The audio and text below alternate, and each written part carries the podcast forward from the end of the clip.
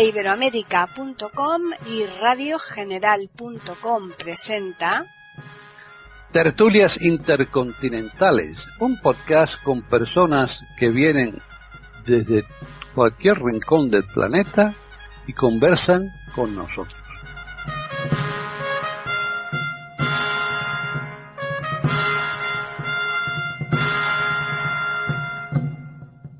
¿Qué tal? Bienvenidos un día más a Tertulias Intercontinentales en iberoamérica.com. Soy Paqui Sánchez Galvarro y aquí estamos eh, hoy, pero con un tema muy, muy, muy de actualidad, desde luego. Un tema que ha planteado Hilario Alonso y que, por supuesto, va a ser el que después inicie la mm, primera ronda, pero antes vamos a saludar a todos los asistentes. Hoy nos falta Davis, pero el resto sí que están, así que vamos a comenzar con Hilario. ¿Qué tal, Hila? Buenas tardes, amigos, compañeros, audiencia, muy buenas. Estoy un poco afónico, espero que no haya problemas en mi voz, ni en mi dicción, ni nada de eso. No, Encantado de aprender un día más. Muy bien, se te oye perfectamente. Si tú no nos dices que estás afónico, mm, no lo habríamos notado. O sea que debe ser una cosa muy, muy pequeñita. Ahora nos vamos, pues por ejemplo, vamos a continuar con Colombia. Ahí está María Eugenia de Hart. ¿Qué tal, María Eugenia? Hola Paqui, yo un saludo a mis compañeros y a todos los oyentes porque creo que este tema cada día eh, se está viendo como algo de una inmensa importancia y a ver cómo se maneja. Pues sí, la verdad es que sí. Ahora nos vamos a Chile y ahí está Jorge Muñoz. ¿Qué tal, Jorge? Hola Paqui, un gusto saludarte a ti, a mis compañeros de tertulia y por supuesto a nuestros auditores. Bien, y ahora damos otro saltito muy cerquita, eh, saltos pequeñitos, nos vamos a Argentina, concretamente a Mendoza y está René Escape. ¿Qué tal, René? Hola Paquita, ¿cómo estás? Has saltado seis mil y algo de kilómetros de, de Aconcagua. Ya. Eh, un beso grandote para ti, para los queridos con Tertulio. Un placer, como siempre, estar acá en Tertulias Intercontinentales de Iberoamérica.com. A ver si aprendemos un poco más eh, desmenuzando este tema tan actual, ¿no? Y tan presente y tan, este, que va progresando constantemente. Mm. Pues fíjate el salto que vamos a dar ahora, porque ahora no venimos aquí a Madrid y vamos a saludar a Juan Carlos Parra. ¿Qué tal, Juan Carlos? Pues hola a todos, hola Paquita. Pues bien, aquí andamos, eh, eh, intentando dilucidar este tema, que es muy interesante, efectivamente, ¿no? Claro que sí. De manera que ya hemos hecho todos los saludos pertinentes y ahora vamos a desvelar el tema. Vamos a hablar de la inteligencia artificial que es el que ha elegido Hilario y por tanto es el que va a comenzar. Así que adelante. Bueno, cuando yo propuse el tema, antes, previamente, yo había pensado en las ventajas que tiene eh, la disciplina de la que vamos a hablar hoy para mí y las tremendas desventajas que tiene la disciplina de la que vamos a hablar hoy para mí también. Para mí y para otros como yo. Pero bueno, hay que reconocer que la tecnología es así. Es parcialmente al 50%, al 80%, al 100%, depende de la capacidad mm, física, sensorial de cada cual y evidentemente para el mundo mm, pues eh, el mundo que, que, no tiene esta discapacidad, que es su mayoría, la mayoría del mundo, pues la inteligencia artificial eh, puede participar en lo que hay de inteligencia artificial, en lo que conocemos, puede participar al 100%. ¿Qué es la inteligencia artificial? La inteligencia artificial es una ciencia, una disciplina computacional, que se basa eh, fundamentalmente en los algoritmos, como se basa toda la informática en los algoritmos. Es una disciplina dentro de la informática y es mm, está capacitada para pensar, para aprender, para percibir, para tomar decisiones, para resolver problemas, para hacer diagnósticos y pronósticos, para tomar decisiones. La inteligencia artificial está dentro de las máquinas y son mm, aplicaciones, eh, está también dentro de los robots y la inteligencia artificial que nosotros estamos en estos momentos mm, aplicando y aprovechándonos de ella es una inteligencia artificial que los tratadistas la califican como inteligencia artificial débil. La inteligencia artificial fuerte, pues eh, naturalmente no la conocemos, pero nos consta que se está investigando y que está bastante avanzada y que tiene un problema del que luego seguramente debatiremos, que es el control por parte del ser humano. Eh, la inteligencia artificial fuerte, de alguna manera, sí que la vamos conociendo. Por ejemplo, los coches que van solos, que llegan a la ciudad, de una ciudad a otra solos, que aparcan solos, que paran solos, que pueden frenar eh, si hay algún problema, que pueden aminorar o acelerar su marcha, que pueden parar en un semáforo, etcétera, etcétera. Esto es mm, prodigioso, pero es así. En España, eh, pues no están en el mercado, por supuesto. Supongo que tampoco están en Chile, ni en Colombia, ni en Argentina. Supongo que tampoco están en Italia, que yo sepa, aunque no está Davis. Pero mm, estos coches eh, ya están. Creo que en Estados Unidos sí que están, son muy caros no están en pleno desarrollo todavía, pero, pero sí están. Aquí se han hecho varias pruebas de Madrid a Vigo, de Barcelona a Madrid, etcétera, etcétera, con pleno y absoluto éxito. Luego, si os parece bien, pues podemos seguir avanzando, profundizando y debatiendo. Bien, pues ahora continuamos con María Eugenia. Bueno, con este tema de inteligencia artificial, lo primero que pienso es en la sabiduría que hemos heredado de la antigüedad y hablando de Grecia, para los griegos había el concepto del arete, que era la más elevada excelencia posible. El arete es algo que se encuentra siempre en todos los planteamientos griegos y siempre habla de lo más importante, lo más excelso, lo más elevado pero también tenían el concepto de la amartía. Y la amartía, en contraste al arete, era lo más nefasto, la más grave eh, eh, equivocación, lo más tremendo y terrible que pudiera existir. Pero también agregaban que muchas veces arete y amartía eran la misma cosa. También tenían los griegos el concepto del hubris, que era la más grave falla que podía cometer el ser humano, que era atreverse a tomar el lugar de los dioses. Y al pensar en estos pensamientos de los griegos, pienso en lo que estamos enfrentando hoy con la inteligencia artificial, porque como dice Hilario, es una cosa extraordinaria lo que ha sido el avance tecnológico desde el siglo XX en sus finales y lo que llevamos del siglo XXI. Estamos apenas empezando. No podemos ni imaginarnos realmente cómo irá a ser al final de este siglo si logramos llegar, ojalá, sin ningunas destrucciones aterradoras, cómo irá a ser el avance porque se nos escapa de las posibilidades casi de la imaginación lo que estamos viendo con una velocidad vertiginosa. Pero en este momento el avance tecnológico sí está teniendo algo que podríamos decir es algo nuevo bajo el sol. Se ha dicho y está en el Eclesiastés en la Biblia que no hay nada nuevo bajo el sol, pero casi que aquí podríamos pensar que sí hay algo nuevo bajo el sol, porque por primera vez hay un avance creado por el ser humano, pero que lo puede superar al ser humano.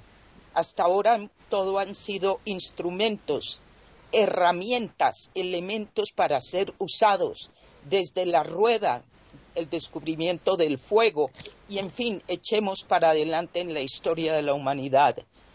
La gran diferencia ahora es que lo que se presenta, esto que se llama inteligencia artificial, ya está teniendo posibilidades que presentan peligros que antes no, se veían como posibles. Terminaría yo esta primera parte eh, refiriéndome a Stephen Hawking, uno de los físicos más importantes contemporáneos que seguía los pasos de Einstein. Stephen Hawking advirtió desde hace algún tiempo que el mayor peligro para la humanidad, más que lo nuclear, más que los cambios climáticos que podrían devastar al planeta y que él los consideraba de inmensa importancia, más peligroso todavía podía ser la inteligencia artificial que podría acabar con, la especie humana. Eso lo dijo Stephen Hawking hace algún tiempo junto con otros físicos. Y en este momento el informático y también psicólogo, que es considerado casi como lo llaman el abuelo de la eh, inteligencia artificial, porque fue el primero que empezó a manejar este tema, en estos momentos él se ha retirado de Google para advertir, porque lo siente como una obligación de él, advertir los peligros que esto tiene junto con las maravillas, pero los peligros, y lo define muy bien, los oyentes podrían buscar sobre Jeffrey Hinton y sus advertencias, porque lo que él está planteando y lo están acompañando voces de especialistas y expertos es que escapándose del control humano, la inteligencia artificial al superar las posibilidades humanas, haría lo que advirtió Stephen Hawking. Hasta este momento en la historia de la evolución, toda especie con mayores capacidades de inteligencia sobre las demás acaba con cualquier especie que se le interponga en el camino.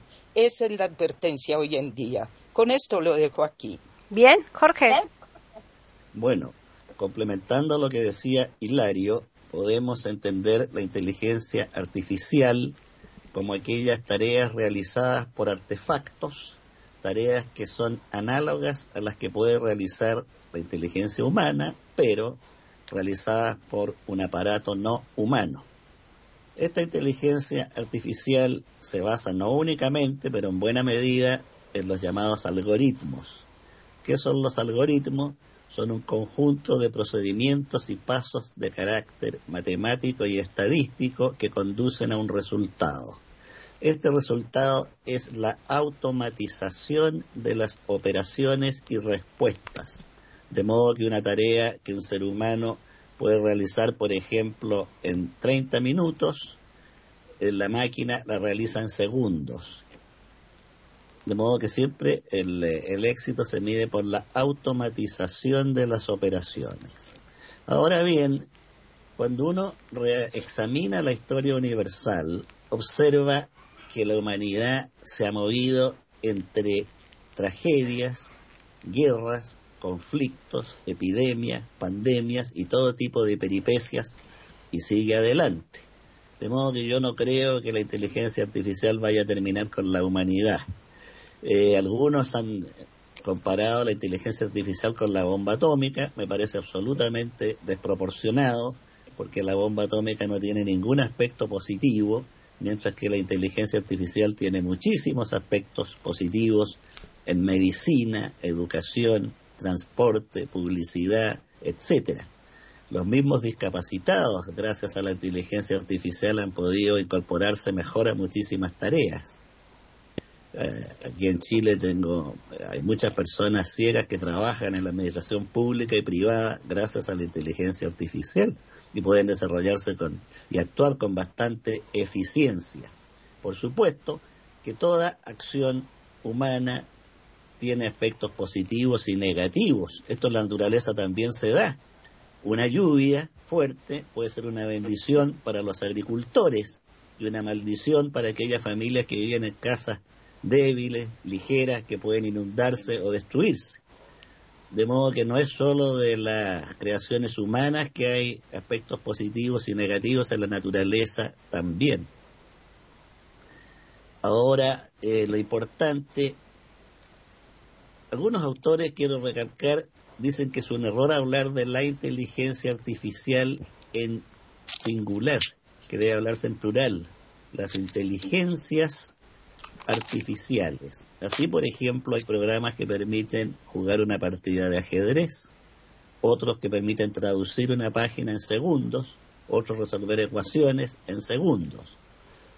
Ahora se está trabajando, especialmente entre Estados Unidos y China, en el computador o el ordenador cuántico, que es inmensamente superior a todo lo que conocemos hoy en día, pero tiene para varios años de desarrollo. Ya hay 12 proyectos que se están trabajando en estos países. Estados Unidos lo llevan adelante principalmente Google e IBM. Por el momento quedo aquí, Paqui. Bien, pues ahora continuamos ya con René. Estoy sinceramente bastante en coincidencia con lo que dice este Jorge, porque yo también estoy totalmente de acuerdo con eso. No se puede decir que la inteligencia artificial eh, sea algo que, que, viene a destruir el mundo y a la humanidad y que es la destrucción del planeta y que se puede comparar con una bomba. Me parece absurdo eso porque no, va, lo ignoramos, lo ignoramos, simplemente ignoramos.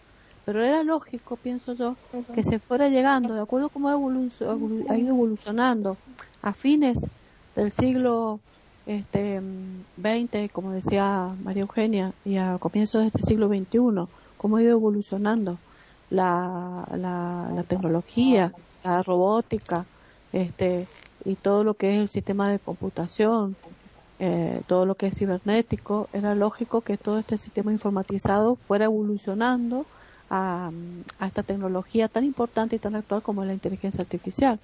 Y es muy importante porque no, no nos damos cuenta, muchos no se dan cuenta cómo la usan a diario.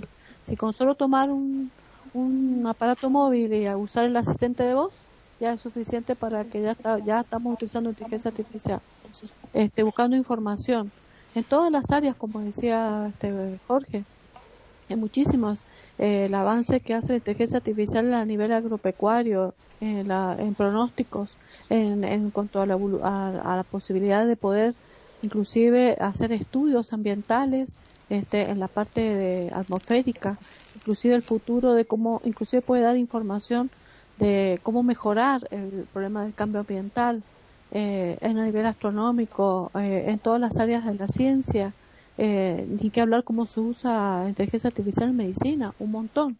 Pero eh, estos algoritmos, eh, por ejemplo, yo he visto que cómo lo están usando muchísimo eh, los médicos jóvenes para encontrar eh, diagnósticos y posibilidades de tratamientos.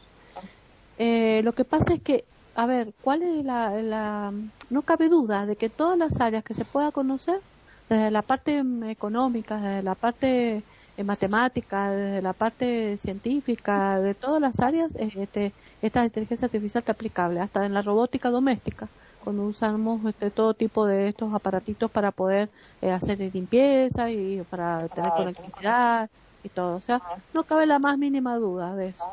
Pero yo me refiero, por ejemplo, en la parte médica, quería recalcar, hay muchísimo eco. Eh, en la parte médica, eh, no es que pueda ser que tengamos que usar una inteligencia artificial para llegar a, a, ser médicos directamente sin pasar por el estudio de la medicina, porque sería más o menos, pienso yo, o sea, como si fuera, mm, falta la parte emotiva. Ahora, eso lo podemos hablar después, porque están hablando de la inteligencia artificial que logra tener emoción, y eso es lo que más me preocupa, ¿no? No sé hasta qué punto se puede llegar. Pero, eh, a ver, si se carga, todavía no está bien cargada la información. Lo que pasa es que a medida que la van consultando, y a medida que va avanzando las distintas ciencias, la van alimentando esa inteligencia artificial. Y esa inteligencia artificial cada vez va siendo más eh, perfeccionada y cada vez más eficiente, cada vez más rápida, cada vez más completa este, y con mayor carga de, conocimiento, que por supuesto que hay distintas, la, la, elemental, la básica o estrecha, la que es general y la que es alta, la superinteligencia artificial, ¿no? Por supuesto. Pero, por ejemplo, estaría dentro de la ciencia médica eh, muy localizada. Por ejemplo, una inteligencia artificial específica para oncología. Pero si le preguntan sobre cómo tratar resfriados comunes o una leucemia, quizás no sabría hacerlo. Pero va a llegar un momento que se va a ir cargando tanta información, tanta información dentro de la ciencia médica, hasta toda la que se pueda conocer, que quizás, que quizás podría funcionar como si fuera directamente un médico, ¿no? este, con, mayor celeridad, con mayor certeza. Porque ¿qué es lo que pasa con la inteligencia artificial? Que no solamente tiene toda la información que pueda desplegar y hacer todas las conexiones como si fueran las conexiones neuronales de un cerebro humano, sino que eh, no tiene el bloqueo que tenemos los humanos por los cuales erramos, que es el error emocional o el cansancio o, la falta de memoria transitoria, esas cosas que nos pasan a nosotros y, que a la máquina no le pasa. Entonces ahí es donde nosotros fallamos y la máquina no fallaría, pero no significa que la máquina sea perfecta. Tiene que haber siempre, pienso yo, un supervisor humano que la esté controlando, alguien que la conecte y la desconecte, alguien que la controle, alguien que la vigile, alguien que la supervise, para que esta máquina no cometa errores. Ahora, a mí, yo no lo he leído, pero sí me han comentado mucha gente que, está más informada sobre inteligencia artificial, de que ha llegado un punto donde hay un nivel de inteligencia artificial que es capaz de crear otra inteligencia artificial y que es capaz de tener emociones, de enamorarse, de, de crear y simular situaciones pensantes como pensaría un ser humano. Ahí yo quisiera saber qué pasaría, ¿no? Este, cuando actúe una máquina de inteligencia artificial emocional. Eso es lo que yo tengo dudas y no sé si alguien sepa más sobre este tema. Quedo aquí. Están escuchando tertulias intercontinentales en iberamérica.com. Bien, pues ahora nos marchamos a Madrid, ¿no? Que está ahí Juan Carlos ya presto para contarnos mi experiencia con la inteligencia artificial. Pues, Exacto. cuéntanos. Pues mira, eh, a ver, eh, yo cuando era pequeño me acuerdo de varias series que yo veía y que eran interesantes. No sé si habéis visto alguna vez vosotros Star Trek, que creo que sí, que lo habréis visto todos. Yo me refiero a la nueva generación, ¿no? He empezado a ver aquellas series en las que había máquinas, eh, salas de hologramas que se materializaban, que era una cosa increíble. Pero es que ahora estoy empezando a ver que todo eso se está llevando a la práctica. Por ejemplo, esta tarde he visto una cosa que me ha llamado la atención en televisión y es que eh, mm, se está trabajando con enfermos en salas eh, virtuales en las que se le coloca un casco en la cabeza y puede interactuar en una sala que ya se marca con determinados objetos con un terapeuta en el que se está, está intentando eh, solucionar problemas como de, de, afasias y de otro tipo de problemas que a mí me parecía muy interesante. También se ha experimentado en conferencias virtuales o incluso con el metaverso se está llevando a gente a dar charlas que se las están dando conferencias y charlas que se están dando Marco Antonio o Julio César. Vete tú a saber. Bueno eh, la inteligencia artificial se cree que mm, el término no por primera vez se usó en 1956 y lo usó un profesor llamado John McCarthy eh, en una conferencia muy interesante que se titulaba, se titulaba El Eros Electrónico esto era en, un lugar llamado Dartmouth College.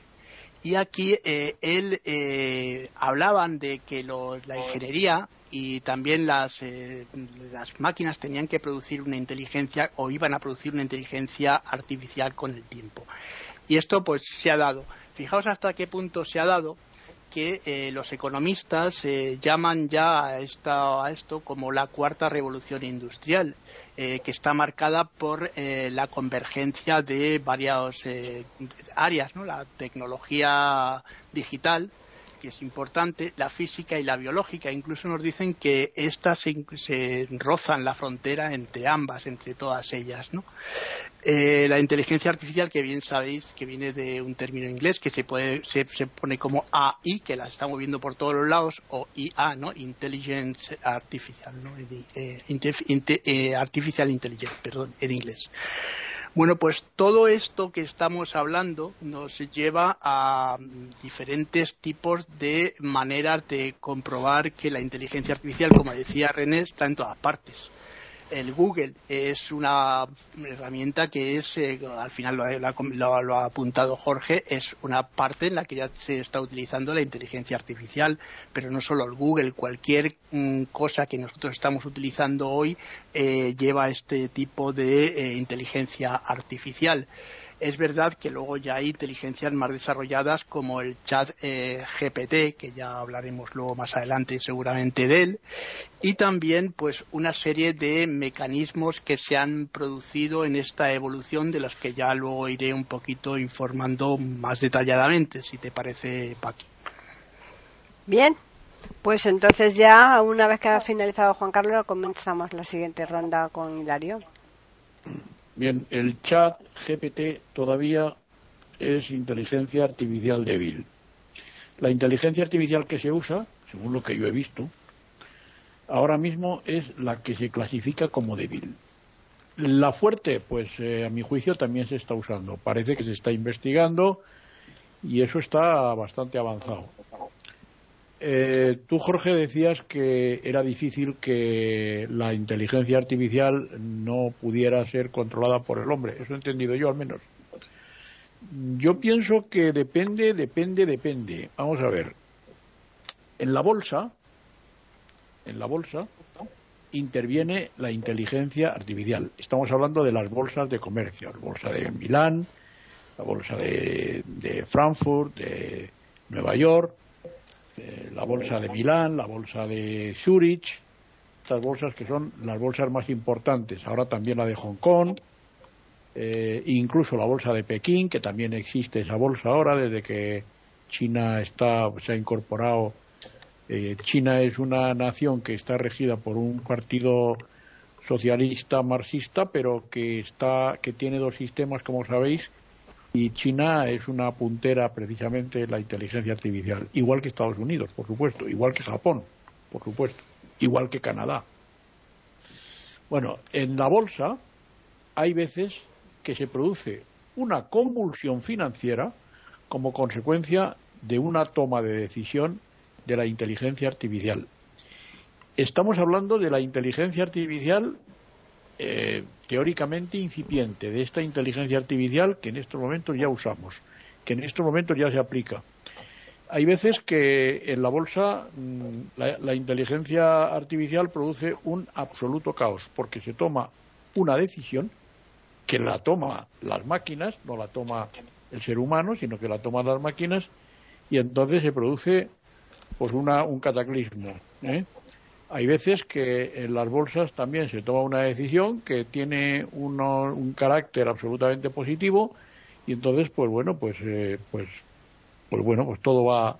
Y, creo que hay un porcentaje que yo no me atrevo. He visto distintos porcentajes de las decisiones que toman las máquinas en la bolsa, pero yo no me atrevo a darlos porque no siendo yo científico, siendo yo un absoluto neófito, un profano, pues yo no me atrevo a dar porcentajes, pero eh, según los porcentajes que yo he visto, pues en, más de un 50% parece que las máquinas deciden lo que va a pasar en la bolsa.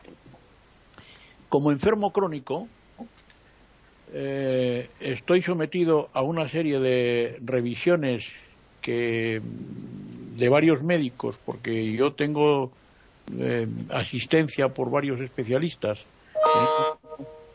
teniendo en cuenta mis, problemas de tipo multifactorial desde un punto de vista clínico.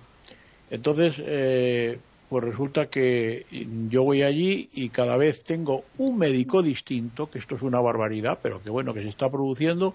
¿Por qué? Pues porque las máquinas actúan. Los diagnósticos y los radiodiagnósticos ya lo dan las máquinas y el médico lo que hace es interpretarlos. Generalmente, eh, bueno, les dan ya vienen interpretados, pero ellos, no obstante, como lo que decía René, que, que, el médico siempre, pues en fin, será el hombre experto en medicina o la mujer experta en medicina, el ser experto en medicina que puede perfectamente valorar lo que la máquina le está diciendo. Pero es la máquina, cuidado, es la máquina. Hay cirujanos, hay microcirugía, que eh, los mm, prediagnósticos para las distintas intervenciones quirúrgicas ya se los está dando la inteligencia artificial, se los está dando la máquina, de manera que cuando se abre o se practica una incisión, se hace en el sitio exacto, en el sitio que se tiene que hacer, y no en otro. Las predicciones meteorológicas, por ejemplo, pues eh, ahí la inteligencia artificial a través de los satélites que están circulando a 36.000 kilómetros de la Tierra y también a través de las máquinas que hay en los propios observatorios, eh, en cuyos aparatos está actuando la inteligencia artificial, pues nos están diciendo cosas. Claro, la inteligencia artificial tiene una cosa que va en su contra, que es el caos, la teoría del caos. Ya sabéis que a veces se da un pronóstico, se da una predicción y se produce un absoluto caos y todo eso que se ha dicho va al traste y entonces se produce una auténtica catástrofe, ¿no? Pero normalmente eh, la inteligencia artificial, ahora mismo el asistente de Google, que habéis dicho vosotros, el propio Siri, eh, la, el Alexa, es una inteligencia artificial muy primaria, pero es inteligencia artificial. Y bueno, yo creo que vamos a seguir debatiendo y paso, paso la pelota al siguiente. María Eugenia. Al siguiente, en este caso, María Eugenia, claro. Bueno, eh, el hecho de que cabezas como la de Hawking, como la de Hinton en este momento y muchísimos otros estén advirtiendo sobre los gravísimos peligros que esto puede tener sin que ninguno de ellos esté negando los prodigios que también tiene ya y va a seguir teniendo. Me parece a mí que cuando este tipo de, personajes están hablando del gran peligro para la humanidad, no es por lo menos en mi opinión, un pensamiento tan absurdo. Lo que sí pienso es lo siguiente, lo que están advirtiendo y están ya viendo es la concreta realidad de que sean las máquinas las que se manejen solas, como decía alguno que en estos días lo, lo, estaban entrevistando, y ya se escapen del control del ser humano frente a esa posibilidad es que se ve esta este inmenso peligro. Al mismo tiempo estamos viviendo en el mundo una serie de cambios. Los cambios siempre tienen posibilidades maravillosas y también sus peligros. Como dicen los chinos del, del concepto de crisis, es peligro más oportunidad. Y yo creo que este tema es peligro más oportunidad. No vamos a desconocer las oportunidades. Pero es importante entender también los peligros radican en el hecho de que el ser humano quede por debajo del control de lo que empiece a suceder y de eso es de lo que están advirtiendo. Entonces yo pensaba en algo que en otras tertulias he mencionado, que es como eh, el, científico John Salk en 1973 escribía un, eh, análisis y una investigación que se había hecho de la especie humana, que es una especie reciente en, en, términos de la evolución de tantas especies que son mucho más antiguas, y cómo se encontraba esa especie en un momento que para continuar y no extinguirse como especie, necesitaba acudir a lo que se llama la sabiduría del animal humano que trasciende el instinto, que ha producido civilizaciones, cosas terribles también, pero extraordinarias como son los logros de las civilizaciones, hoy en día, por ejemplo, la tecnología. Y lo que él eh, eh, insistía es que la especie humana estaba en un punto en el cual tendría que depender para continuar de su sabiduría, para poder no extinguirse. Esto era en los años 70 del siglo XX. Si pensamos ahora, más o menos 50 años más adelante, yo pienso que lo que sea que haya que hacer con respecto al manejo de los peligros que presenta algo que supere la capacidad humana, tendrá que venir desde no solo la inteligencia humana, sino la sabiduría la sabiduría, en, lo que yo he aprendido, la sabiduría siempre es inteligente, pero la inteligencia rara vez es sabia. Tendríamos que apelar, por ejemplo, a lo que es educación para la sabiduría, no solamente la inteligencia, para poder hacer algo frente al manejo de esto que se llama inteligencia artificial y que no se constituye en algo donde la humanidad sería el esclavo de la máquina y no la máquina la herramienta del, eh, eh, del ser humano, tendríamos que hacer una visión completamente diferente de lo que es la educación y en eso el tema que yo siempre manejo, que es el de la madurez, empieza a ser cada vez más importante. Lo que es peligroso aquí es que en ese momento en nuestro mundo se está tendiendo cada vez más hacia las autocracias, dictaduras, y cada vez se aleja más la posibilidad de la democracia. La democracia para existir y no ser demagogia necesita permanentemente elevar los niveles en educación y educar no solo para la inteligencia, sino para la sabiduría. Estamos lejos de eso. Yo creo que es en ese campo donde se encuentra la verdadera, eh, el verdadero recurso de cómo enfrentar los peligros de una cosa que puede ser extraordinaria sin que se vuelva algo que realmente ponga en peligro lo más importante de la especie humana. Lo dejo ahí, Paqui. Bien, pues ahora ya nos vamos a Chile. Bueno, Hilario nos hablaba de dos tipos de inteligencia artificial, así es efectivamente, la débil y la fuerte. Otros le dan otros nombres, pero apuntan al mismo concepto. Eh, la primera actúa usando una enorme cantidad de datos, de informaciones que le entrega el programador.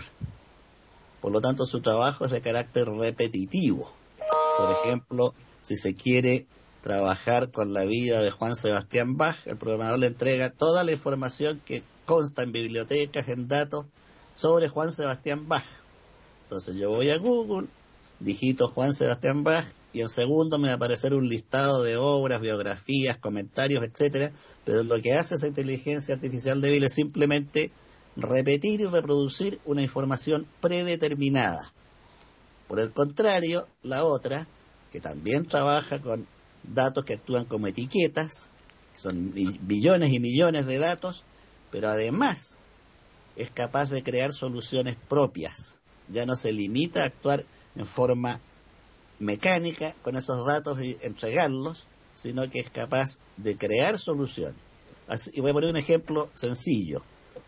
En la primera inteligencia, el ser humano era capaz de ganarle a la máquina una partida de ajedrez. En la actualidad no hay un solo ser humano que le pueda ganar a la máquina una partida de ajedrez, porque esta segunda inteligencia artificial es capaz de modificar sus soluciones. Así, por ejemplo, si observa que en una partida anterior, determinada jugada, la jugada número 35, por ejemplo, alfil, caballo, dama, qué sé yo, jaque, no le da buenos resultados, la va a modificar, va a buscar nuevas alternativas. Esa es la esencia de la inteligencia artificial fuerte que es capaz de crear soluciones propias. Ahora bien, eh, como dije antes, no solo las creaciones del hombre, sino también las de la naturaleza producen bien y mal al mismo tiempo. Da la impresión que el universo entero está constituido en base a dos fuerzas, el bien y el mal. Cuando uno examina la historia universal son las dos fuerzas que han primado siempre. Al bien unos la llaman Dios, al mal otros la llaman diablo, pero es un tema para mí puramente semántico que no tiene importancia. Lo que sí es real es que hay una fuerza llamada bien y otra mal que están en permanente pugna. Los chinos llevaron a esto al yin y el yang. Yo creo que es algo que va más atrás todavía, el bien y el mal en tensión permanente. Y de ahí surge la historia. Y pareciera que estas fuerzas se burlan del ser humano, porque cada vez que el ser humano quiere aproximarse a la última verdad, esta retrocede y se le escapa más. Hasta hace poco tiempo se creía que la teoría de los agujeros negros ya resolvía todo. Algunos erróneamente atribuyen esta teoría a Hawking, no es así es bastante anterior y hay estudios anteriores, incluyendo los de Einstein y otros. Pues bien, hace poco, gracias a la inteligencia artificial, el famoso telescopio que anda orbitando fuera de la Tierra, James Webb creo que se llama, se descubrió una galaxia que está a 3.000 millones de años de la Tierra. repito, tres mil millones de años. Y esto deja casi noqueada la teoría de los agujeros negros, que no es capaz de explicar la existencia de esta galaxia. Esto, algunos científicos han declarado que simplemente se destruye esta tesis, otros dicen que no, pero que hay que modificarla, como ocurre siempre con los descubrimientos científicos. De modo que podemos avanzar mucho, pero nunca, creo yo, vamos a alcanzar la verdad final. Esta, como que se burlara de los hombres, si llegamos al punto A, ella se mueve al punto B. Si llegamos, nos acercamos a B, se va a C. Pero siempre nos hace una broma. Y quedamos siempre en la incógnita. Ahora bien, volviendo, ese paréntesis eh, que dice, volviendo al tema práctico de la inteligencia artificial, entre los elementos negativos, algunos autores dicen que para el año 2030 van a desaparecer dos mil millones de empleos. Estamos en el 2023, quedan solo siete años. Pero como contrapartida de aquello, van a aparecer nuevos empleos que ahora no conocemos, que van a crear nuevas fuentes de ocupación. Entre ellos, algunos nombran la clonación de animales, otros nombran la preparación de insectos para la nueva alimentación de las generaciones futuras, etcétera. Por el momento lo voy a dejar aquí. Sí, porque desde luego, para los que no habéis comido todavía, qué tremendo. René. Están escuchando tertulias intercontinentales en iberamérica.com. Bueno, eh, como ustedes ven, es interesantísimo eh, lo que ha planteado Jorge porque mm, ha planteado muchas cosas, muchos puntos ¿no? en sus paréntesis. Yo creo que sí, que realmente el ser humano eh, nunca va a llegar a una verdad. ¿Por qué? Porque justamente estamos en evolución constante. Eh, los humanos estamos en evolución, las especies están en evolución, el planeta está en evolución, el, el sistema solar está en evolución, la galaxia está en evolución y todo está en evolución. El universo es evolución e involución, destrucción y, y a la vez este, eh, eh, recreación y creación. O sea, es una cosa constante de movimiento y de, mm, y de gran este eh, de gran proceso evolutivo eh, que no tiene un fin, por lo menos conocido por esta generación.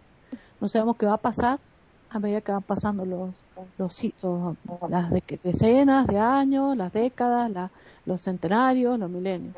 Pero realmente la inteligencia artificial, eh, cuando yo había planteado algo de lo emocional, eh, yo creo que sería peligrosa para el ser humano cuando el ser humano no la pueda manejar. ¿Cuándo no la podría manejar? Si su alimentación es nuclear. Eh, porque, ¿qué pasa? Si, ustedes tienen acá la inteligencia artificial, ¿no es cierto? En un este móvil, que es la, más elemental, la básica, eh, se les queda, se queda sin batería y listo, ya está. No, no funciona el aparato, se terminó la inteligencia artificial. Si tienen una, un ordenador, le llaman en español, una computadora, se, se, corta la luz, la energía eléctrica, no tienen cómo alimentarla, se les acabó la batería de la portátil y, y chao, ya no hay más chat GPT. Este, pero cuando hablamos de inteligencia artificial de alto nivel, la superinteligencia artificial, la que está al alcance de las grandes eh, empresas eh, millonarias, porque hay un capital impresionante detrás de todo esto, alimentado por grandes capitales mundiales como los que nombraron ustedes, sobre todo Estados Unidos, que es la principal del mundo, y hablemos de los países, bueno, las grandes potencias que hay en el mundo, las superpotencias que hay en el mundo con el nivel económico, este, que alimentan todo esto. Yo me pregunto, eh, ¿qué pasa cuando ellos conectan todo esto a un sistema nuclear que no tenga forma de, frenarlo y que esta inteligencia artificial se retroalimente, retroalimente, retroalimente y que escape al control humano? Eso es la, el miedo que hay que llega un punto donde se retroalimenta al punto de recrearse a sí misma y de reinventarse. Porque hasta ahora nosotros sabemos que es un cúmulo de datos donde se le, está, se le carga, se le carga con datos, datos, datos, datos, datos y después lo que tiene genial es que la procesa y da las respuestas inmediatas. Respuestas inmediatas que con algoritmos que no puede el ser humano, algoritmos que el ser humano no puede este eh, organizar rápidamente en su mente. Eh, pero no sabemos eh, qué pasaría si esto se retroalimentara. Yo pienso que hasta ahora funciona como un loro amaestrado, ¿no? Que cuando se, le, se lo pregunta, se, le, se busca su utilización, hay una respuesta inmediata. Pero nunca esta inteligencia va a tener la sabiduría que hablaba María Eugenia, porque la sabiduría es otra cosa. La sabiduría es humana, la sabiduría necesita espíritu y no hay espíritus acá. Acá hay todo lo que es tecnología y la ciencia tecnológica eh, es creada por el ser humano o descubierta, no creada, descubierta por el ser humano. No sabemos implantada si por inconsciente colectivo, si por información cósmica, no sabemos nada, no sabemos cómo llega el conocimiento al ser humano. Hay algunos que dicen que desde el caso Roswell, que hubo en el año cuarenta y tanto, eh, al encontrar naves espaciales han descubierto todo esto y explotó toda la era de la de la, de la gran tecnología que hay hoy actual, ¿no? Y que esta inteligencia artificial no sabemos tampoco qué límites va a tener. No lo vamos a conocer nosotros pero sí que va a evolucionar a más y más y más. Y que sí que es útil, muy útil, muy práctico, muy necesario en todos los rubros, como hemos nombrado antes. Pero que va a quitar fuente de trabajo es evidente, porque está sustituyendo hoy a todo lo que es administrativo, todo lo que es contable, todo lo que es este eh, eh, matemático, todo lo que, muchas cosas astronómicas, en todo lo que es historia, todo lo que es astronomía, en muchas cosas en antropología, en arqueología, porque puede hacer deducciones importantísimas y rapidísimas y muy completas. Pero yo pienso que, como dice Jorge, y como también lo he leído eso, es que va a haber nuevas fuentes de trabajo que ya veremos que se van a ir suscitando. Yo creo que eso no, no requiere de grandes potencias, de países muy desarrollados, eh, acordémonos que hay una gran parte del planeta que tiene un, tercero, un cuarto, un quinto, un sexto mundo, donde se está viviendo una situación dramática. Hay muchos mm, sectores de nuestro mundo, selvas y lugares donde la gente todavía está viviendo de la caza y la pesca. Entonces, eh, es un mundo muy disociado y la inteligencia artificial está muy localizada y, y no sabemos, y hay un mundo muy grande, el planeta es muy grande. Así que bueno, quedo aquí. Realmente es, es, tremendo y lo que habéis comentado que va a quitar puestos de trabajo es evidente. Yo voy a una farmacia que está aquí en la calle Conde Duque que pulsan el ordenador lo que quieres y, un robot lo, lleva directamente ahí al mostrador. ¿eh? O sea, eso está quitando muchísimo porque, claro, no es lo mismo necesitar tres o cuatro dependientes que un par de ellos porque el robot pumba en un. Pero además es que es rapidísimo. ¿eh? Yo veo como lo llevan rum y en un instante lo, se colocan en el mostrador. O sea, es, alucinante realmente. En fin, eh, Juan Carlos. Bueno, mm, la tecnología puede ser eh, buena o puede ser mala. También lo, que se, ha ido inventando a lo largo de la historia puede ser bueno o puede ser malo. Por eso he hablado de la cuarta revolución industrial. Seguramente cuando surgieron eh, los trenes que iban de un lado a otro, pues la gente ya empezaba a tener, bueno, ¿y qué va a pasar ahora? ¿Qué misterio nos va a alcanzar todo esto? ¿no? Y la revolución las revoluciones industriales han ido quitando puestos de trabajo mm, paulatinamente porque desde lo que fue la antigüedad hasta nuestros días hemos necesitado menos mano de obra eh, física, ¿no? Entonces, bueno, es verdad que la tecnología va a quitar puesto de trabajo, pero siempre que tengamos una buena conciencia de que el ser humano tiene la necesidad de llegar a una, a una ciencia del, del ocio, es decir, que el ser humano tenga la capacidad de poder crear otro tipo de, eh, de arte, por decirlo de alguna manera, diferente a lo que es la, lo, lo, lo, esencial, que eso, esa parte esencial esté ya eh, cubierta por los robots, bueno, pues será algo importante. Es verdad que hay cabezas que están muy mal y entonces, eh, Jorge, el mal y el bien, como tú has dicho, son conceptos que siempre se han dado, ¿no? Yo decía antes que McCarthy había dado este término y hasta entonces, eh, bueno, pues los computadores, los ordenadores, ¿no? Necesitaban de solamente tres pilares importantes para poder llegar a tener esa inteligencia artificial que era lo que se apuntaba. Tener buenos eh, modelos eh, de datos para clasificar, procesar y eh, analizar, que ya hemos dicho, acceso a grandes eh, cantidades también de datos eh, no, procesados, que también es importante, y la computación potente, ¿no? Con esos, esa accesibilidad para procesar eh, los procesamientos rápidos y eficaces de, esos datos, como decía antes. Bueno, eh, además de todo esto, hay asociaciones como la Salesforce que, ¿no? que nos anuncian varias cuestiones también importantes para llegar a lo que es la siguiente generación de eh, inteligencia artificial. Hablan de máquinas machine learning, nos están hablando también de deep learning, incluso de redes neurológicas, que esto sí que es algo importante, ¿no? Ya se está trabajando con eh, la inteligencia artificial dentro de lo que es la constitución neurológica del ser humano, ¿no?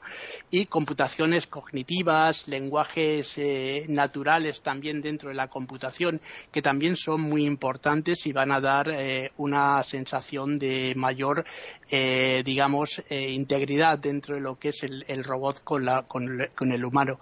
Lo que hay que tener claro, y esto lo, lo que creo yo, ¿no? es que hay que tener unas buenas directrices para estos robots eh, y para estas inteligencias artificiales. Nosotros somos los que estamos creando esas inteligencias artificiales y de nosotros depende de que depende que ese futuro sea mejor o peor para la humanidad.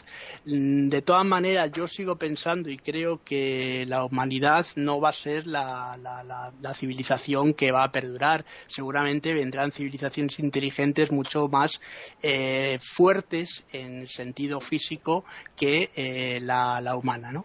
Y aquí lo dejo. Pues empezamos ya la última ronda con Hilario. Bueno, hay dos personas que vosotros habréis leído seguramente. Uno es eh, Yuval Noah Harari y otro es Ray Kurzweil, que estos eh, sí que creen que la inteligencia artificial, la que se fabrique, la que se construya, la que se investigue o la que ya se está investigando, eh, tiene sus peligros. Mm, yo creo que habréis leído todos la obra de Asimov, de Isaac, del famoso Asimov, el famoso científico eh, pensador, divulgador, que ya ha muerto, claro. Ya sabéis que Asimov mm, decía que los robots no pueden ir contra el hombre no, y no se pueden sublevar, las famosas tres leyes de Asimov, ¿no? Si Asimov, que se adelantó en mucho a su tiempo, en mucho, ¿eh? a mi juicio, ya mm, prevenía de que un robot no se puede sublevar contra el hombre, eh, pues eh, quería decir cuidado con lo que produzcamos porque tenemos que producir cosas que podamos controlar. Tenemos que hacer cosas, porque claro, la inteligencia artificial nueva, la que se está investigando y la que va a venir, ya todos lo habéis dicho, es la que va a crear máquinas que a su vez van a crear otras máquinas, eh, máquinas que van a aprender rápidamente, bueno, ya las hay, ya las, esas ya las hay, ¿no? Eh, bueno, hay, hay eh, máquinas que, que, van a pensar y mm, hay máquinas que están produciendo poesía, ya producen poesía, máquinas que están produciendo música, que les das unas notas y todo te producen una musiquita. Eh, esto es muy impaciente, muy, muy incipiente, perdón, es muy primario, pero bueno, pero ahí está. Con respecto a lo de los agujeros negros, Jorge, eh, lo comento como un inciso. Cuando queráis hablamos de los agujeros de gusano, que de esos no casi nadie habla, pero que parece que existen según, según los, los, los científicos más importantes, ¿no? Eh, hablan de los agujeros de gusano, que son los agujeros que pueden comunicar unas regiones del universo con otras, ¿no? Eh, ahí la inteligencia artificial a lo mejor nos tiene que decir muchas cosas, ¿no? Eh, en resumen y sintetizando, ya he dicho antes que cuidado que en la bolsa se toman decisiones que no las toma el hombre, no las toma el ser humano. Antes en la bolsa existían los agentes de cambio y bolsa o los eh, corredores de comercio que eh, te diseñaban una operación por la cual cobraban, tú eh, consultabas, eso ya no, no existe, ya son los bancos y las agencias de valores las que a través de máquinas, de máquinas potentes, pues te hacen una simulación de una operación a ver si te interesa y entonces tú puedes tú puedes entrar ahí y puedes hacer puedes decir algo con respecto a la emoción de las máquinas René eh, según un amigo mío dice que eso vendrá que no cabe ninguna duda que vendrá en fin creo que estamos en, un, en una cosa de tipo apasionante que, que no podemos medir su dimensión no la podemos medir, estamos lejos. Nada más. Están escuchando tertulias intercontinentales en iberamérica.com. Bien, pues seguimos con María Eugenia.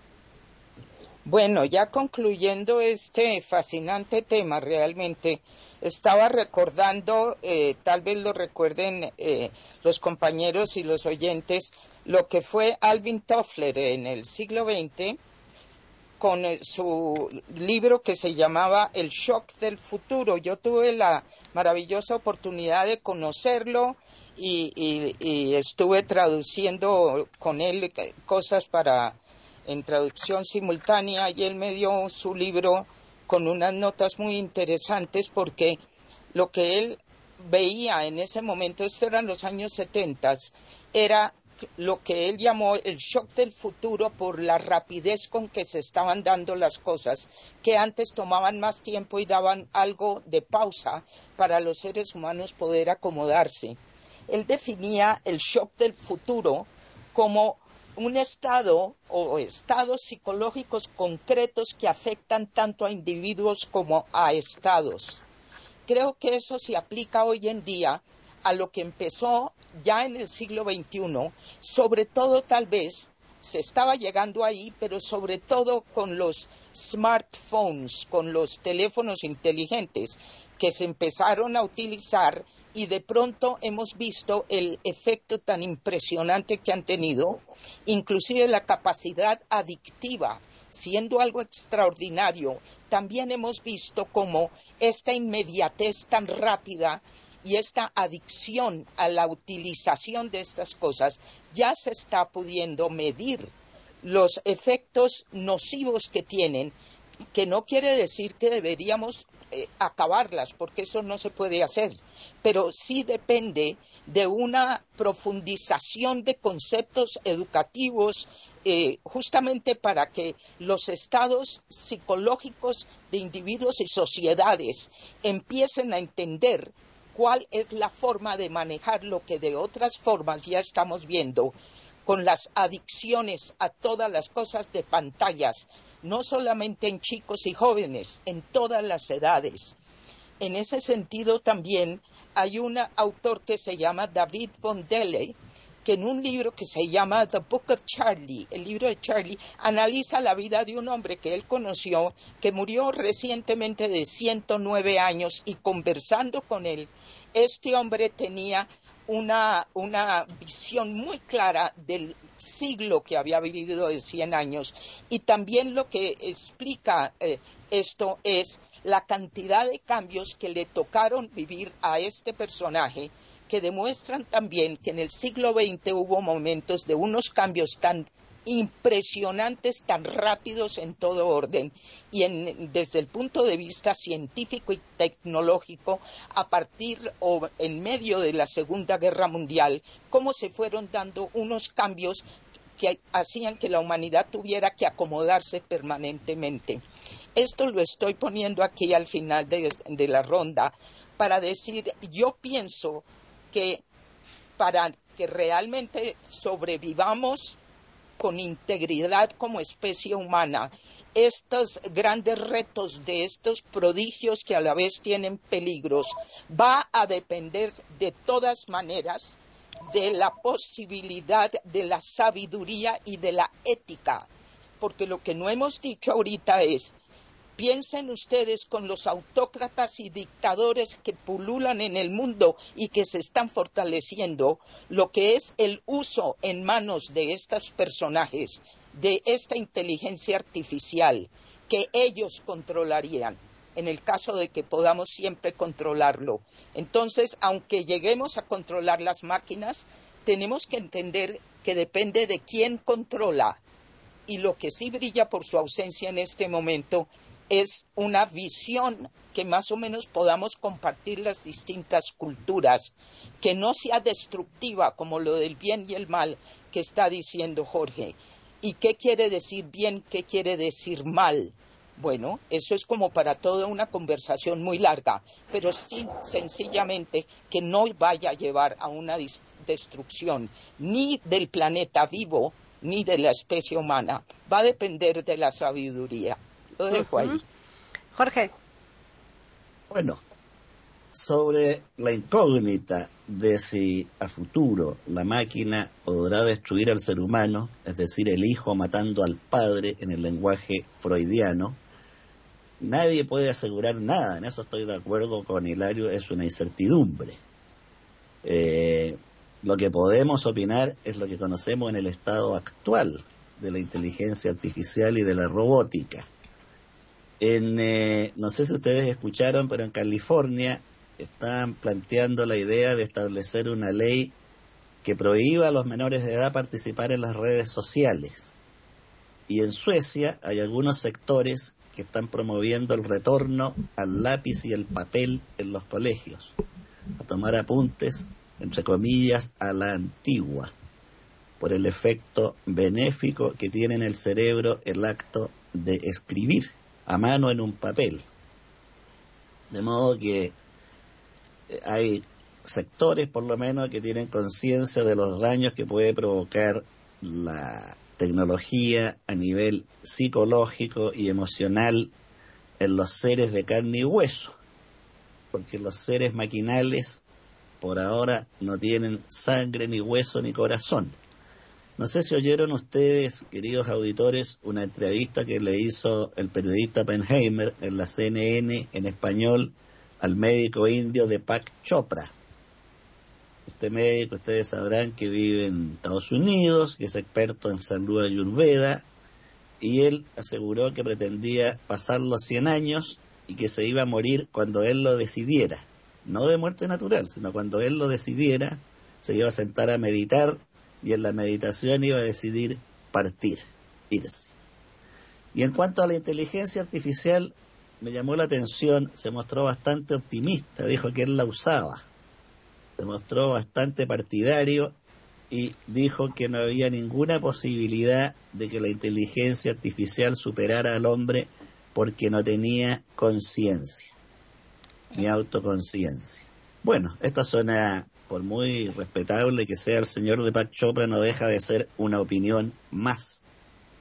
Efectivamente, nadie puede asegurar lo que podría ocurrir en el futuro de la humanidad. Pero podría preguntar uno, ¿y esa misma inteligencia artificial que podría volverse contra su creador, podría también volverse a favor en algún momento? No lo sabemos.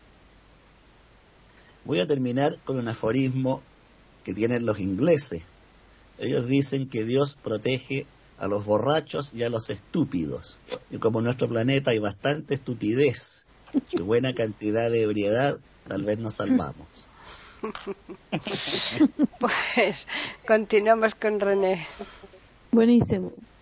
Eh, yo pienso que, bueno, la verdad, que cuántas veces hemos, se ha fantaseado con las películas que hemos estado viendo, cómo iba la, el botón rojo, ¿se acuerdan? Que Estados Unidos iba a interpretar el botón rojo y otra bomba atómica sobre Rusia, antes que cayera el muro de Berlín, estoy hablando de años, antes del año 89 este, de la época de Gorbachev, hablemos de siempre, los enemigos después de la Segunda Guerra Mundial, eh, cómo estuvo el, mundo hasta ahora y que sigue siempre esa Guerra Fría y siempre esa fantasía de que va a terminar por una bomba atómica, después decían que iba a haber una bomba microbiológica, que después decían que iba a tirar una bomba con, con enfermedades, que iba a terminar con todo el mundo, las pandémicas así. después hablaban de, de una bomba de hidrógeno. Eh, Después hablaban de, de una radiactividad tan grande que, bueno, qué sé cuántas cosas se ha hablado de cómo siempre el hombre pensando cómo va a llegar el fin del mundo, cuándo va a llegar el fin del mundo, dentro de lo místico y dentro de lo que se conoce por política internacional, dentro de lo que se conoce por la fantasía cinematográfica, eh, los libros de ciencia ficción, y etcétera, etcétera. ¿Cuántas veces el ser humano ha sacado tantas deducciones de que la Atlántida que se hundió bajo, había llegado a una evolución este, también importantísima y que después eh, por, por, llegar a esta evolución tan importante se, eh, se mm, de, de, tipo así nuclear se terminó en la, destrucción también entonces eh, nunca imaginamos que fuera la inteligencia, artificial la que pudiera ser la causante de la destrucción de, del mundo a lo mejor que es lo que está fantaseándose ahora. A lo mejor nada de eso es real. Entonces pienso que creer en que la inteligencia artificial puede ser la causa de la destrucción del ser humano no lo sabemos, sino simplemente que sí, como sí puede ser muy peligroso, como decía María Eugenia, que la inteligencia artificial en manos de, gente maligna, este, como estos dictadores o como psicópatas a cargo de grandes gobiernos, puede ser peligrosísimo, evidentemente, ¿no? pero yo creo que va a haber siempre alguna otra potencia que no se lo va a permitir, no sé, eso sería entre el equilibrio, este, ya sería un equilibrio político internacional, ¿no? Este, de todos modos, por ejemplo, hablando más pequeño, vamos a lo más pequeño, porque nosotros no tenemos conocimiento, por más que leamos de aquí y de allá, qué está pasando realmente en inteligencia artificial, en la superinteligencia artificial en los altos niveles. Eh, sí, vemos, yo sí eh, he sabido por que como la robótica en la parte de medicina ha hecho unos avances increíbles maravillosos, como muchos cirujanos están llegado a técnicas mm, eh, espectaculares usando un robot en su cirugía, cómo le ha quitado mano de obra, eso sí, a ayudantes de cirugía, ¿no? Eso sí, eh, porque un cirujano se puede valer por sí mismo haciendo cirugías complejas con un robot, eso también pero también le permite una tecnología en, el acto quirúrgico. Eh, ¿Cuántas veces hemos usado la robótica para métodos diagnósticos importantes? O sea, a mí me parece que cuando la, tecnología está al servicio de la humanidad, eh, eh, me parece maravilloso. Ahora, nunca me pareció maravilloso, al contrario, me parece horroroso que el ser humano esté al servicio de la tecnología, de la máquina, de, de, las cosas inventadas. No, el ser humano siempre debe ser el que debe tener supremacía. Pero hablando de lo doméstico, como le decía recién, el chat GPT ese que famoso, que tenemos instalado, acá en la computadora yo tengo el chat GPT, o sea, un acceso directo, chat GPT, y le hago me habla todo en inglés, ¿no? Por supuesto, María Eugenia estaría feliz, yo que no sé inglés, no entiendo nada, hasta que finalmente me pide en castellano que le haga una pregunta. Bueno, sinceramente todo lo que le he preguntado nunca me sirvió para nada, aunque usted no le crea. Prefiero el Google. ¿Saben por qué? Porque ha de ser porque no le sé preguntar. Yo pienso que para poder acceder al chat GPT hay que saber que, cómo preguntar. Eh, si se le pregunta algo suspicaz o algo así, como por ejemplo, este, que puede tener un doble sentido, no lo interpreta va a los sentidos concretos de las palabras a las que uno se ha remitido y punto, haciendo un historial y un estado definitorio de las cosas. Si hablamos de poesía, como decía Hilario, si yo le quiero poner, por ejemplo, para probar una temática poética, qué sé yo, por ejemplo, eh, atardecer de otoño, este, eh, eh, noche estrellada, este, poesía, crear, no, va a poner una serie de, va a armar un poema pero lo va a armar como, lo va a armar con, ¿ves? Ya se lo comenté esto en otro, en otro, este, tertulia que hicimos, que donde los, los versos son positivos y negativos, o sea, son son hacia eh, son como oxímoron, es decir, hacia un pensamiento triste es un pensamiento positivo, alegre, y uno triste y uno alegre, y ninguno tiene realmente un hilo conductor para redondear una temática o una idea. Le falta lo emocional, el chat GPT no tiene emoción, no lo van a encontrar. Es una, un cúmulo de, de asociaciones justamente, de ideas que se con las que se le ha cargado información y las trata de unir y reproducir, pero no, no, nunca le va a dar un giro realmente poético, jamás. No lo va a poder lograr. No sé con el tiempo lo voy a lograr. A medida que la gente vaya cargando otro tipo de información. Después una amiga ingeniera me comentó que en la parte estadística no es buena el chat GPT. No está bien informado todavía y bien cargada la información para poder hacer grandes estadísticas eh, en ingeniería, por lo menos. O sea que todavía todo esto está en pañales, no sabemos a dónde va a llegar. Eh, tampoco conocemos nosotros qué alcance tiene hoy. Somos personas ignorantes nosotros acá en la tertulia. Pero creo, creo que la humanidad no tiene idea en general qué alcance puede llegar a tener esto. ¿Que va a ser un peligro? Quedamos en, la incógnita. ¿Que puede ser este maligno? Queda en la incógnita. ¿Que da muchos beneficios? Lo estamos viendo. Lo hemos aplicado, lo estamos aplicando en la vida diaria muchos de nosotros. Este, yo pienso que, como todo, como todo el ser humano en este mundo, a medida que va avanzando, el bien y el mal ya existe y la aplicabilidad que se le dé al conocimiento que va adquiriendo dependerá entonces, pienso, de un futuro, un destino que tenga nuestro planeta. Y quedo aquí. Pues ya finalizamos. Alexa, te recito una poesía si quieres. Sí, pero hay que saber cómo será. Hay que ver cómo es. Bueno, bueno vamos, eso, terminamos ya con Juan Carlos.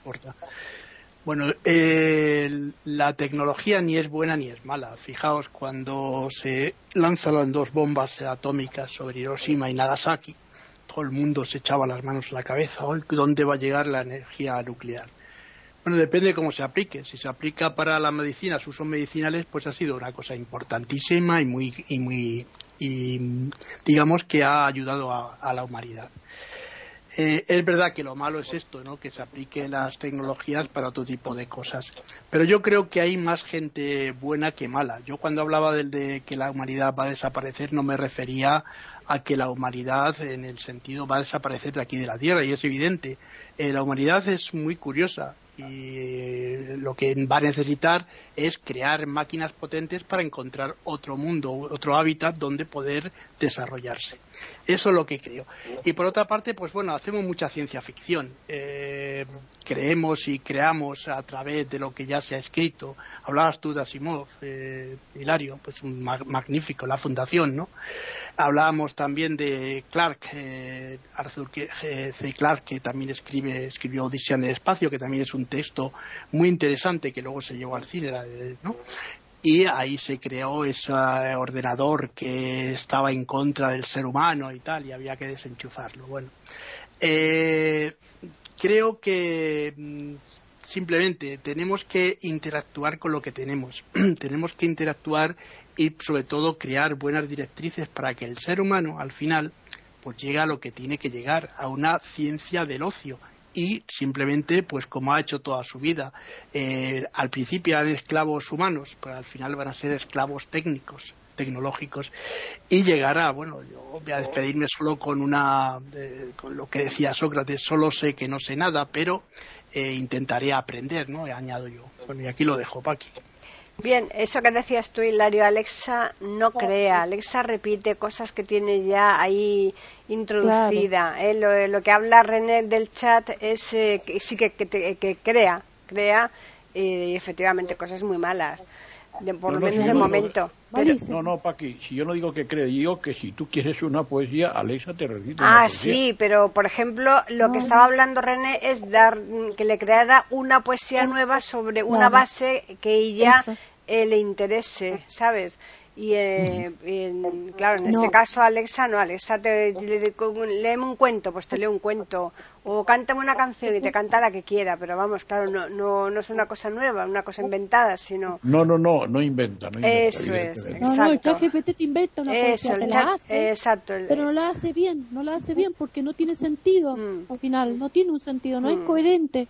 Es interesantísimo eso. Eh, prueben, prueben y van a ver que no no es coherente lo que hace. A, ver, a, ver, mira, yo estoy utilizando, llevo una semana utilizando el chat GPT y depende de lo que tú le metas. Si tú al chat GPT le entrenas y le das tus textos, tu forma de ser, que eso es lo que le estoy metiendo yo ahora, él eh, actúa con lo que tú le estás dando. Ten en cuenta que los datos del chat GPT están solo hasta el año 2021 actualizados. A partir de ahí el chat GPT no sabe nada. Te tienes que introducir tus datos nuevos y es verdad que en algunas cosas que he ido metiendo, pues eh, hazme una historia sobre tal cosa y os podéis creer que yo lo que le he metido, las cosas que le, he puesto, habla de los personajes que él, eh, que yo había puesto en otras historias.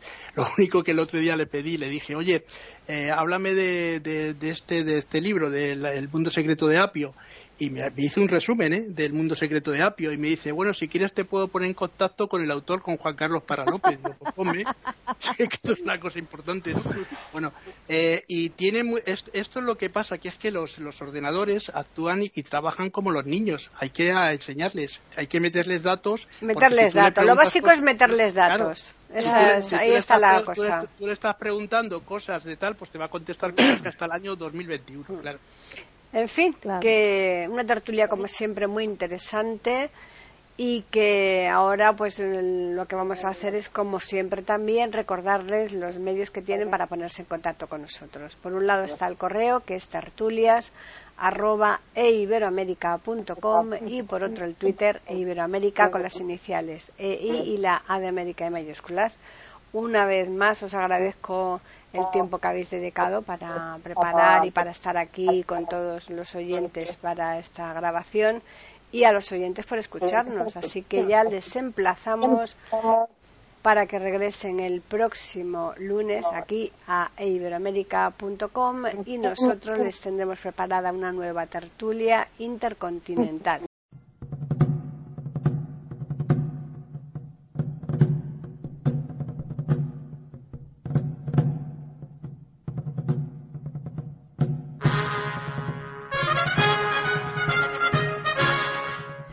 Acabamos de ofrecerles el podcast de tertulias intercontinentales. Aquí en iberoamérica.com y radiogeneral.com. Regresen la semana que viene para un nuevo episodio. Hasta la próxima semana.